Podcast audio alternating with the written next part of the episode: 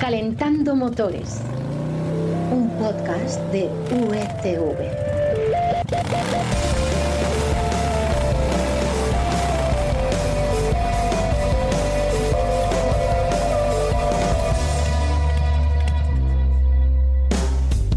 Hola, bienvenidos a Calentando Motores, el podcast en el que te contamos lo más interesante que ha sucedido en el mundo de las motos y de los coches a lo largo de esta última semana. ¿Que no has tenido tiempo de enterarte de lo importante? No hay problema, aquí te lo cuentan de forma muy muy clarita los expertos de motor de Unidad Editorial. Entre ellos, Quique Naranjo, que lo tenemos hoy con nosotros y que sabe muy bien de dónde hemos sacado esta información. Hola Carlos, pues de donde habitualmente, de marca coches y de las secciones de motor de El Mundo y Expansión. Donde encontrarás siempre lo más importante y de donde hemos hecho esta selección de noticias que te vamos a presentar. Soy Carlos Espinosa y esta semana te vamos a hablar del Mobilize Limo un coche que puedes tener por suscripción y que puede triunfar en un sector muy específico de conductores, como te vamos a explicar. También de un sistema que va a ser obligatorio en todos los coches nuevos a partir del próximo 1 de julio. Y acabaremos hablándote de los resultados de una iniciativa bastante original para comprobar el estado de los neumáticos de las motos. ¿Cómo llevan los neumáticos? ¿Aprueban? ¿Suspenden? Lo veremos.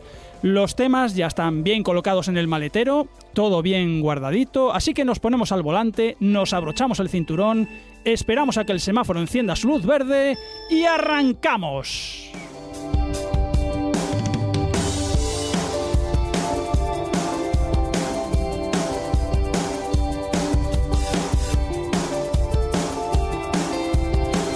Comenzamos con el Mobilize Limo y para hablarnos de este coche tenemos al otro lado del teléfono a Dani Lifona, que hoy no está aquí porque se encuentra precisamente en la presentación de este coche y creo que además acaba de bajarse ahora mismo, según me dicen. Dani Lifona, ¿qué tal? Hola Carlos. Oye, Mobilize, ¿esta qué marca es? ¿Cuándo y dónde ha surgido? Porque muchos no la habrán oído nunca. Yo te lo explico, Carlos. Mobilize es una marca nueva de coches creada por el grupo Renault. Concretamente es la cuarta marca del grupo francés después de Renault, Dacia y Alpine. Y además es la primera marca creada desde cero por Renault en 120 años, como le gusta decir al presidente mm. del grupo Renault, Luca de Meo. Pero es un poco diferente a las otras tres marcas, ya que Mobilize no venderá coches, sino que los alquilará y se centrarán en ofrecer servicios asociados al vehículo, mm. como mantenimiento, seguro, asistencia, garantía o recarga, así que no es una marca de coches al uso. Ya, ya. Oye, Limo entiendo que es su primer modelo, supongo que me vas a decir que es 100% eléctrico, no sé si me equivoco, supongo que no, pero por lo demás, ¿qué tipo de coche es? ¿Es un sub? ¿Es un compacto? Efectivamente, Carlos, no te equivocas. Es un coche 100% eléctrico, pero no, no es un SUV como los que se llevan ahora. Ah. Es una berlina de silueta sedán bastante grande, de casi 5 metros de largo y con mucho espacio en la parte trasera. Mm, oye, Dani, me vas a dejar que te haga un poquito de, spoiler. Antes, eh, fuera de micrófono, lo voy a contar. Me has comentado que está especialmente diseñado para ser un VTC. Ya sabes, eh, los Uber, los Cabify. Y yo me pregunto qué tiene de particular un coche para que desde su diseño esté destinado a ese uso y no a otro. Vaya, Carlos, ya me has arruinado la sorpresa. eso me pasa por contártelo. Eh, Pero no, pasa nada, no pasa nada. Sabía que, sabía que me lo ibas a preguntar porque es un dato muy curioso, la verdad. Eh, esa es otra de las particularidades del Mobilize Limo, que es un coche que está pensado para servicios de VTC y taxi. Mm. Y, por eso, precisamente, es una berlina 100% eléctrica, con un diseño muy elegante y con mucho espacio en la parte trasera para que los clientes se sientan cómodos y quepan varias maletas en el maletero. Mm. Por cierto, el maletero tiene un volumen de carga de 411 litros, que no está mm. nada mal para ser un taxi o un VTC. Bueno. Oye, ¿y de potencia y prestaciones eh, cómo anda? Porque bueno, y de autonomía, porque si va a ser usado como VTC, entiendo también que se pasará todo el día de aquí para allá. Pues bien, de potencia y prestaciones va bien servido. Está impulsado por un motor eléctrico de alto rendimiento que produce una potencia de 150 caballos y un par máximo de 220 newton metros que, como, como, en todos los eléctricos, se entrega de forma instantánea. Su velocidad máxima está limitada electrónicamente y es de 140 kilómetros por hora. O sea, no, no corre mucho pero puede hacer el 0 a 100 en 9,6 segundos, que está muy bien para ser una berlina. Y como está preparado para que no corra mucho, como ya te he dicho, pues mm. tiene una autonomía de 450 kilómetros, que está muy bien pues para ser un coche mm. eléctrico. Mm, sí, está muy bien. Oye, tú que lo has tenido delante, eh, que eres nuestros ojos allí, no sé, dime si es bonito, si está bien acabado. Bueno, y también cómo va, claro. Pues mira, Carlos, es un coche muy elegante. Mm. como todas las berlinas de cuatro puertas y, se caracteriza por su capó corto y su techo inclinado, casi casi como un coupé. Así que tiene un aspecto muy dinámico y deportivo, es muy bonito. Por dentro también es bastante elegante y muy tecnológico, lógicamente sobre todo en el puesto de conducción, con un cuadro de mandos digital de 10,25 pulgadas y una pantalla táctil bastante grande, de 12,3 pulgadas, en el centro del salpicadero, para el sistema de infoentretenimiento. Mm. Y no te puedo decir cómo va porque me has llamado demasiado pronto y todavía no lo he probado, tan solo he ido montado en, en la fila trasera, he ido como un pasajero de, de, un taxi o de un. VTC. Entonces, detrás es bastante cómodo, bastante amplio. El, piso del suelo está alto porque tiene las baterías debajo del suelo, no hay no hay túnel de transmisión, con lo cual el pasajero central pues va cómodo, pero no te puedo decir cómo va porque todavía no lo he probado. Bueno, pero lo has probado en las plazas traseras, que a fin de cuentas es donde la mayoría de los mortales lo vamos a disfrutar. O sea que es como si lo hubieras probado. Eh, Exactamente. Dani, no sé si sabemos ya el precio y cuándo va a estar rodando por las calles. Bueno, recuerda que no es un coche que se pueda comprar sino que se ofrecerán alquiler para empresas y profesionales del transporte de pasajeros. Por eso mm. tampoco es tan importante que yo, que yo lo prueba y, te cuente las sensaciones de conducción. Así que en lugar de precio hay que hablar de cuotas mensuales. y, estas, y estas van a variar en función de los servicios que se contraten y la duración del contrato de alquiler. No tenemos todavía datos exactos de, estas cuotas. Es todo muy flexible, Carlos, que es lo que demandan los clientes de hoy en día. Y por cierto, ya está en España. Fíjate bien porque es posible que los próximos días ah. ya lo veas por la calle y son todos de Cabify, ah, que es el primer cliente. Sí, sí, es, Cabify es el primer cliente mundial de Mobilize y precisamente aquí en Madrid. La presentación internacional se está realizando en Madrid porque va a ser la, es la primera ciudad que va a ofrecer este servicio. Ah, lo estrenamos. y y, eso es. Y después de Madrid irá a París. Mm, muy bien, fíjate, oye, un detalle que una marca francesa nos haya mirado primero a nosotros antes que a su propia Francia. Pues muchas gracias, Dani. Eh, oye, a ver si se te va ahora a ocurrir eh, ponerte a conducir un VTC, eh, que te queremos aquí de vuelta para escribir noticias de coches, ¿eh? No lo olvides. Hasta pronto. Hasta pronto, Dani. Y ahora vamos con ese tema que va a ser obligatorio en todos los coches a partir del 1 de julio. En un momento nos lo cuenta Quique. Calentando motores. ¡Trata de arrancarlo! Un podcast de USB. ¡Trata de arrancarlo, Carlos! ¡Trata de arrancarlo! ¡Trata de arrancarlo, por Dios!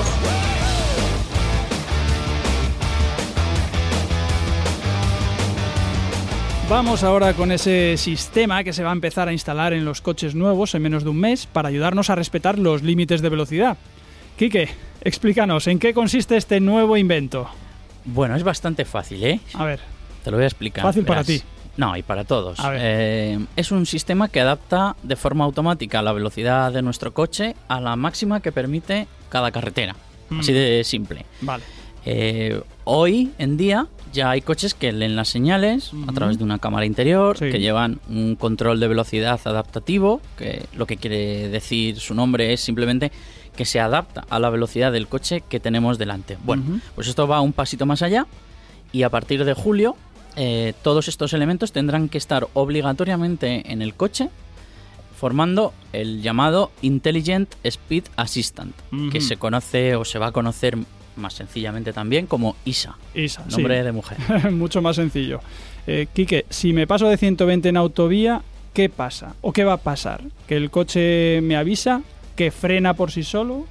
Bueno, te va a avisar al principio emitiendo una señal que puede tener varias modalidades, bien eh, audible, sonora, o bien óptica, con un mensaje en el cuadro de instrumentos, o con las dos a la vez. Es decir, es como si te estuviera diciendo, eh, ¿qué te pasas? velocidad, ¿qué te chatín. Eh, entonces, si no haces caso ahí, es cuando ya el sistema eh, toma la, iniciativa y baja la velocidad del coche hasta adaptarla a la máxima permitida por la vía en la que vayas circulando. Que para eso está. Mm, ya, pero oye, ¿de verdad que no te deja correr más? Ni siquiera eh, un día que no sé, que lleves a tu mujer de parto. Oye, yo recuerdo el día que nació mi primer hijo y no fui estrictamente legal con las normas de, tráfico. Bueno, lo estoy contando, pero fue ese día. bueno, se te perdona. A ver, eh, esto es el debate de todos estos sistemas que, conducen por nosotros. Al final, en el fondo, esto no deja de ser más que un paso más hacia la conducción autónoma. Em, ahí, de hecho, hay muchos fabricantes e incluso asociaciones de conductores pues que no ven con buenos ojos que el coche te obliga a ir a una velocidad determinada. Claro. Em, bueno, tú puedes respetar los límites eh, por seguridad o por civismo, pero que el mm. coche te obligue, pues ya empieza a ser un poco menos agradable. Al final choca con la libertad individual, que también es un, valor que se, que se defiende en la sociedad actual. Mm, Entonces, ¿cuál es la solución para esto? Pues que se pueda desconectar, como pasa con otras ayudas que ya mm. conocemos. Tendremos una tecla que podremos desconectarlo si así lo queremos y, ser libres eh, de ir a la velocidad que queramos, aunque desde aquí, como siempre, mm, pues recomendamos que se, que se mantengan los límites establecidos por la ley porque para eso están y por algo se, se marcan, ¿no? Eh, también podrás hacerlo eh, pues de otra manera muy sencilla, eh, que es pulsando, o sea, pisando el acelerador.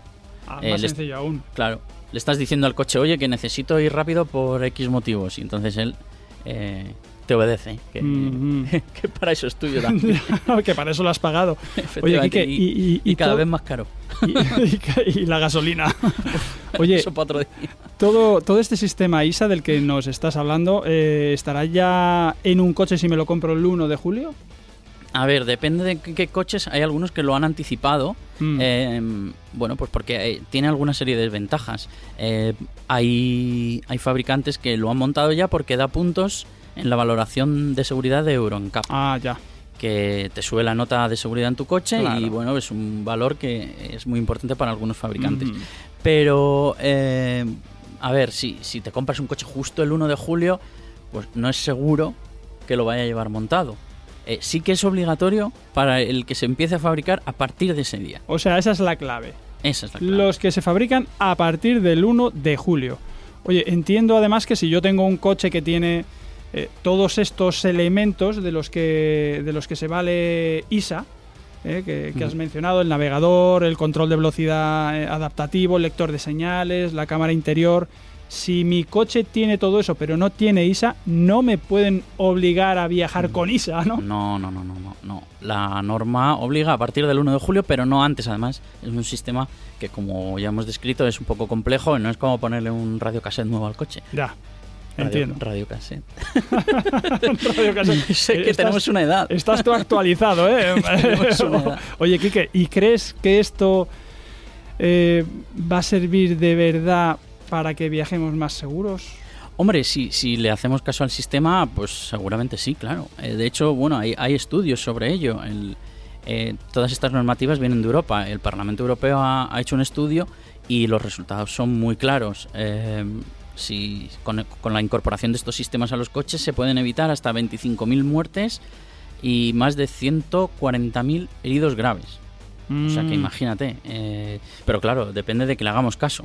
Si el sistema nos pita, si ISA nos pita y, seguimos con, nuestra cabezonería, pues no avanzaremos mucho en esto. Bueno, podemos acabar teniendo una, una discusión con ISA.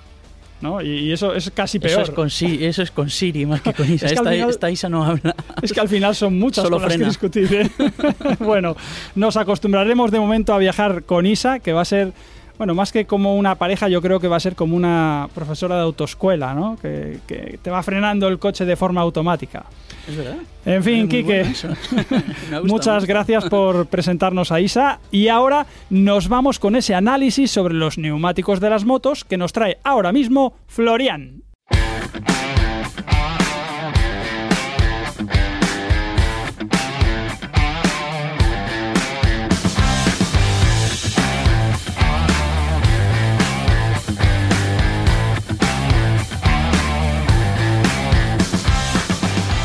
Muchas veces hablamos de, motos, que si sale un modelo nuevo, que si sale otro, y quizá debemos reconocer que pocas lo hacemos de su seguridad, o las menos veces. Y pensando en su seguridad, te queremos contar que la agrupación de fabricantes de neumáticos de motos, que se llama AFANE, hizo una comprobación inesperada del estado de los neumáticos de miles de motos. Florian, buenos días. Buenos días, Carlos. ¿Qué idea tuvo esta agrupación para ver si los moteros llevan bien sus neumáticos? Pues mira, esta organización que agrupa a los principales productores de neumáticos del mundo, estos son Bridgestone, Continental, Goodyear, Michelin y Pirelli y todas sus marcas y sus marcas adyacentes, por supuesto, eh, dentro de una campaña que es muy curiosa que se llama Motero, el neumático es lo primero, que parece de, de fusa, como las pipas, organizó el pasado, el pasado Salón Vive de la Moto, el del Salón de la Moto de Madrid, actividades que, las típicas actividades de, de concienciación, ¿no? que incluían pruebas de frenadas voluntarias en la pista que hicieron para, para ver las diferencias entre el comportamiento neumático nuevos y, y desgastados. Pero lo más curioso es que hizo un análisis aleatorio de las motos que estaban aparcadas en el parking. Ya. Oye, ¿y ese análisis aleatorio la gente sabía que se lo iban a hacer o fue algo inesperado? No, no, no, fue algo, algo inesperado, no, no, no avisaron. ¿Y qué aspectos analizaban? Si tenía no sé, el neumático, pues yo qué sé, grietas, eh, miraban, por ejemplo, la fecha de fabricación, eh, ¿qué miraban? Bueno, pues la verdad es que hicieron una, eh, un barrido de comprobaciones muy completo. El universo al final de la muestra de motos, o sea, el total de motos que comprobaron fue de 5.425. Mm. Y, y los técnicos de Afane analizaron sobre todo la profundidad del dibujo, las grietas, la presencia de daños y si el desgaste, que es muy importante, era irregular o regular. Oye, ¿y el desgaste era regular e irregular? ¿La gente los tenía bien, mal? Bueno, la verdad es que eh, todo es mejorable, pero haciendo, la verdad es que la noticia es buena, eh, haciendo un resumen eh, muy conciso, solo encontraron con problemas el 8% de todas las motos que analizaron. Tras el examen, los monitores comprobaron que casi el 92% de, esta, de este universo de motos que comprobaron circulaba en buen estado. Eh, el fallo más común fue la baja profundidad del dibujo de los neumáticos. Ya, desgastado, vamos. Exacto, pero mira, el 87,5% de los neumáticos que analizaron estaba, era, era correcto. O sea, esto significa que solo 233 motos estaban por debajo de lo adecuado. Por ejemplo, en el, caso de la superficie de desgaste, solamente el 3,55 de los neumáticos estaba muy, era muy irregular. Ya. Eh, un 7% escasamente lo tenía ligeramente regular y en la inmensa mayoría, casi el 90%, gozaba de, un desgaste natural.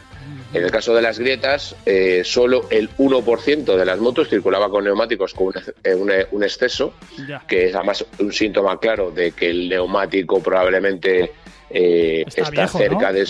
Está viejo, efectivamente y en lo concerniente a los desperfectos visibles, o sea, esto es esos pequeños cortecitos, o no grietas, sino cortecitos, o a lo mejor un pequeño llantazo, mm. exacto, pues los técnicos constataron que solo 28 motos rodaban con neumáticos severamente deteriorados, o sea, la inmensa mayoría eh, eh, de los moteros cuida sus, sus, neumáticos. Muy bien, oye, esto es una buena noticia. Pero eh, tengo una duda. Si, bueno, ¿cómo se lo decían a la gente? O sea, si estaba bien, cuando venías te decían, oye, enhorabuena que tienes bien los neumáticos, o te decían, oye, mira, es que deberías cambiarlos, ¿qué te parece? ¿Cómo, cómo se lo pues, comunicaban? Pues mira, eh, nos trataron, como, y, me incluyo por supuesto, como, como adultos, porque muchas veces eh, parece que nos, algunas empresas o algunas asociaciones nos, nos quieren tratar a los consumidores como si fuéramos críos pequeños, pero no, dejaron las valoraciones colgadas una a una en los manillares, en un folleto con el estado en que se encontraban. Con lo cual, cada uno, que son responsables, evidentemente, pues eh, se acercó a la carpa, preguntó, eh, pero bueno, quiero decir, no fue un técnico a dar la lata, a decir, mira, pues tienes estos neumáticos bien, tienes estos neumáticos mal, cosa que me pareció eh, un absoluto acierto. Oye, ¿y qué aspectos debes tener en cuenta para cuidar los, los neumáticos de una moto? ¿Hay que tener en cuenta los mismos aspectos que en los neumáticos del coche o hay algunas particularidades distintas? Bueno, básicamente los problemas y los riesgos que tienen las motos y los coches eh, son los mismos en el caso de los neumáticos, aunque bueno, en el caso de las motos eh, algunos de estos aspectos se, se, multiplican. Lo primero hay que tener en cuenta que las carreteras son lugares eh, imprevisibles, ¿no? que a veces hay elementos cortantes, hay baches y hay que siempre comprobar que muchas veces los moteros no, no lo hacemos demasiado eh, que cualquier impacto hay que, hay que tener en cuenta ver, y ver cómo está el neumático. Pero lo más importante es mantener la presión correcta, sobre todo para reducir el riesgo de perder el control, porque circular con una moto con los neumáticos a una presión inferior provoca mm. una, una inestabilidad eh, eh, alucinante, igual que en un coche, pero en el caso de la moto además es que ofrece una resistencia al movimiento brutal. Eh, y en el caso extremo, si está demasiado baja, la posibilidad de sufrir un destalonamiento o un reventón, vamos, se multiplica. Y sobre todo al tomar una curva, imagínate. Entiendo y en el otro extremo. sí, sí, en el otro, extremo. sí, que, existe el flaneo, ¿no? Lo que llamáis el flaneo. Efectivamente, o sea, vas a coger una curva y la moto es que no gira, literalmente. Y, además en el otro extremo, que hay gente que también peca muchas veces de poner demasiada presión, eh, hace que la moto no, no el, caucho no reconozca las imperfecciones de la calzada y además aumenta la distancia de frenada, con lo cual si llevas ABS pues no tiene ningún sentido. Eh, entonces eh, hay que tener hay que tener mucho cuidado, sobre todo yo con la presión de, de los neumáticos. la motocicleta, sobre todo también el desgaste, que es el otro punto, por resumirlo y no, no alargarnos demasiado, mm. es que, que eh, controlar que el desgaste se produzca de manera homogénea en la parte central y en los hombros, es esa parte que los coches no se tiene tanto, tanto en cuenta, que es la parte del neumático que está en contacto con el suelo y que sirve de unión entre los laterales, los flancos y la banda de rodadura. O sea, las y esquinas, Exacto, que aporta mucha sujeción y agarre eh, a la banda de rodadura, sobre todo en las curvas, porque es, es, lo, es lo primordial. Pero sobre todo, yo la recomendación que le daría a la gente es que invertir en un neumático premium de estas marcas que hemos hablado o de cualquier otra es muy importante. Cuanto mejor es el neumático, más en la seguridad, más el disfrute y sobre todo el ahorro, que a la postre es una cosa importante. Bueno, Flo, eh, muchas gracias. Te dejamos, que sé que hoy eh, estás fuera porque estás eh. probando precisamente una moto, ¿no es así? efectivamente, ya os daré. iba a daros una pista, pero no os la doy. Y por cierto, he dejado un encarguito por ahí. un encarguito, bueno, ahora hablo con, con Quique Naranjo, que ya me está mirando. Sí, sí, Hasta pronto, Flo. Cuidaros mucho. Hasta pronto. No me digas, Kike, que me estás mirando de manera maliciosa. sí, sí, sí, sí, Que me vas a hacer tú la pregunta. Eh, ¿Os confabuláis contra mí? Bueno, más o menos, ¿eh? Porque me ha mandado un correito Flo diciéndome que te tengo que disparar una pregunta antes de terminar el programa y yo lo que él me dice lo hago. Va a misa. Bueno, pues eh, a ver, dispara. Venga, una difícil, ¿eh? Ah, venga, para variar. Floro es un poco blandengue. Yo te voy a poner una que no vas a acertar. Ah. ¿Cuál es el precio de la moto más cara del mundo? Es que no sé ni, ni, qué marca, no sé, una Harley Davidson, una MV Agusta. Frío, frío, frío, vas mal. Frío, frío, frío. Bueno, te voy a decir una cifra, ¿vale? Y voy a decir una cifra que creo que me estoy pasando, pero bueno, yo 500.000 euros. ¿Me he pasado? Nada. Ni te has acercado. Ni me he acercado. Sergio, ponla otra vez la musiquita del fallo porque este es muy gordo. Ahí, Ahora lo vas a ver. La moto más cara del mundo eh, se llama Ecos Spirit ES1. Mm, ni idea. Empezamos a justificar eh, porque alcanza una velocidad máxima de 370 kilómetros por hora. Pero es que el precio yo creo que es incluso más salvaje. 2,7 millones, millones de euros. 2,7 millones de euros, pero hombre, por favor. O sea, que, no te has acercado, pero en el precio justo no te habías llevado el apartamento no, Torrevieja ni loco. No, por eso no participé, ni en el 1, 2, 3, eh, hay, que ver. Bueno, me he quedado muy lejos. Uno nos está quedando esto, madre mía. Sí, nos está quedando un poquito vintage. Oye, supongo también que la mayoría de los oyentes eh, se habrían quedado lejísimos, ¿eh? Porque decir 2,7 millones en una moto bueno, es como los 135 millones de euros que se han pagado por el Mercedes SLR del que hablamos la semana pasada. Bueno, tenemos que recordar a nuestros oyentes que tienen que hacer, pues, por ejemplo, como Johnny Depp, que ahora tiene, tiene más tiempo para pasarse por las webs de referencia del mundo del motor, marca coches y las secciones de motor del mundo y expansión. De verdad que me sorprendéis cada día más, ¿eh? en fin. Muchas gracias, Quique. Muchas gracias a Sergio, que lo tenemos en los controles. Y ahora apagamos el motor, que no queremos contaminar si no es necesario. Dejamos el coche en el garaje, las llaves a la vista, porque pronto volveremos a utilizarlas para estar contigo. En una semana.